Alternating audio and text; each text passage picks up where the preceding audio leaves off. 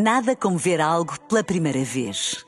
Porque às vezes, quando vemos e revemos, esquecemos-nos de como é bom descobrir o que é novo. Agora imagine que viu o mundo sempre como se fosse a primeira vez. Zais. Veja como se fosse a primeira vez. Vamos lá.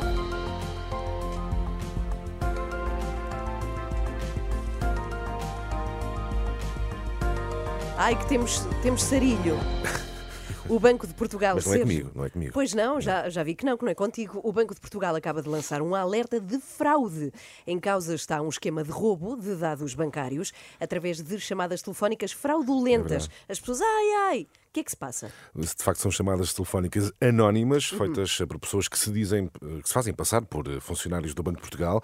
O que é que eles dizem? Dizem aos destinatários eh, que as suas contas bancárias foram alvo de, alvo de phishing, ou seja, eh, terão sido acedidas de forma indevida e que para manter os seus dados em segurança terão de instalar uma aplicação. Trata-se, contudo, claro, de uma aplicação fraudulenta disponibilizada através de uma hiperligação que é enviada por SMS. E o que é que acontece a quem cai neste esquema? Pode ficar com os seus dados bancários completamente comprometidos, eh, seja através do download de um ficheiro aparentemente inofensivo, eh, mas na verdade quem, a pessoa est- estará a instalar um vírus informático que facilita o roubo dos dados pessoais, ou seja através da instalação de um programa fraudulento chamado spyware, que permite recolher informação sensível. Sérgio, se alguém neste momento se está a dar conta de que foi apanhado, de facto, o que deve fazer? Desde logo denunciar às autoridades, é o primeiro passo. Depois, entrar em contato com a empresa envolvida para que tome conhecimento do incidente sem que alguém se faz passar por um colaborador seu.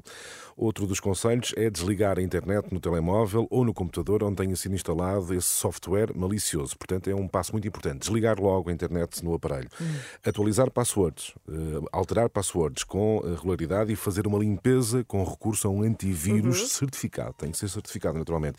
E, finalmente, há que estar atento a todos os indícios de roubo de dados. Mas como é que a pessoa sabe se os dados bancários foram roubados? Bom, através de transações financeiras eh, inesperadas, muitas vezes Tem que nós, haver movimentos, não é? Sim, um movimento qualquer, muitas vezes acontece aquele caso, ah, onde é que eu gastei este dinheiro? Ah, deve ter sido numa compra qualquer, mas não, convém verificar com, Pois. com muita atenção. Novos cartões de crédito não assinados ou tentativas de login suspeitas em contas virtuais também são outros eh, sinais.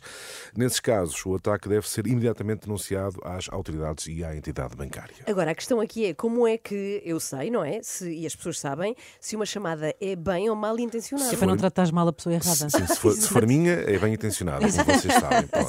Uh, brincadeira à parte, essa é de facto uma grande dificuldade, porque estamos a falar de um esquema altamente sofisticado que imita o número do telefone geral do Banco de Portugal. O número que Ah. aparece é o número do Banco de Portugal. Ou seja, se a pessoa for procurar depois. É, eh, ah, é mesmo do Banco ah, de é Portugal. mesmo do banco. Mas não é, pode não ser. Daí o alerta para que eh, todos estejam atentos a Pois. eventuais contactos suspeitos por pessoas que utilizam indevidamente o nome e a imagem do Banco de Portugal. Convém, se receber uma, uma chamada de, eh, supostamente do Banco de Portugal, tentar por todos os meios certificar-se que de facto é mesmo do Banco Uhum. de Portugal. Quais, quais são as recomendações para estas situações, Sérgio? Bom, o Banco de Portugal garante que não presta serviços bancários comerciais a particulares ou a empresas, mais portanto, fazer, pois, claro. exato, assegura que não, não realiza esse tipo de contactos, fica aqui já uma ideia, portanto, não faz este tipo de contactos, seja com clientes dos bancos, seja com quaisquer outras eh, entidades. Por outro lado, eh, aconselha às pessoas eh, que não enviem dinheiro, nem forneçam dados pessoais ou outras informações relativas a cartões de crédito e débito, e muito menos que instalem qualquer tipo de aplicação Pois, em claro. telemóveis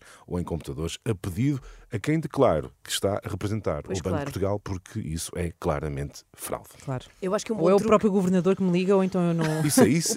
Eu não sei se seria muito bom se o próprio governador te ligasse. É mau sinal. Era mau- havia é aqui uma coisa muito sinal, mal é parada. Mas sabem qual é um, um bom truque? É cada vez que alguém nos eh, telefona, eventualmente do banco, não é? Somos Sim. do banco, do seu banco.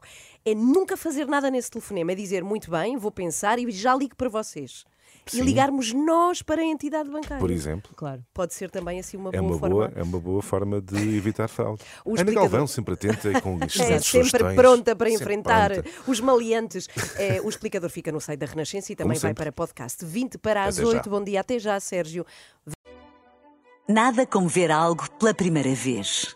Porque às vezes, quando vemos e revemos, esquecemos-nos de como é bom descobrir o que é novo. Agora imagine que viu o mundo sempre como se fosse a primeira vez. Zais. Veja como se fosse a primeira vez.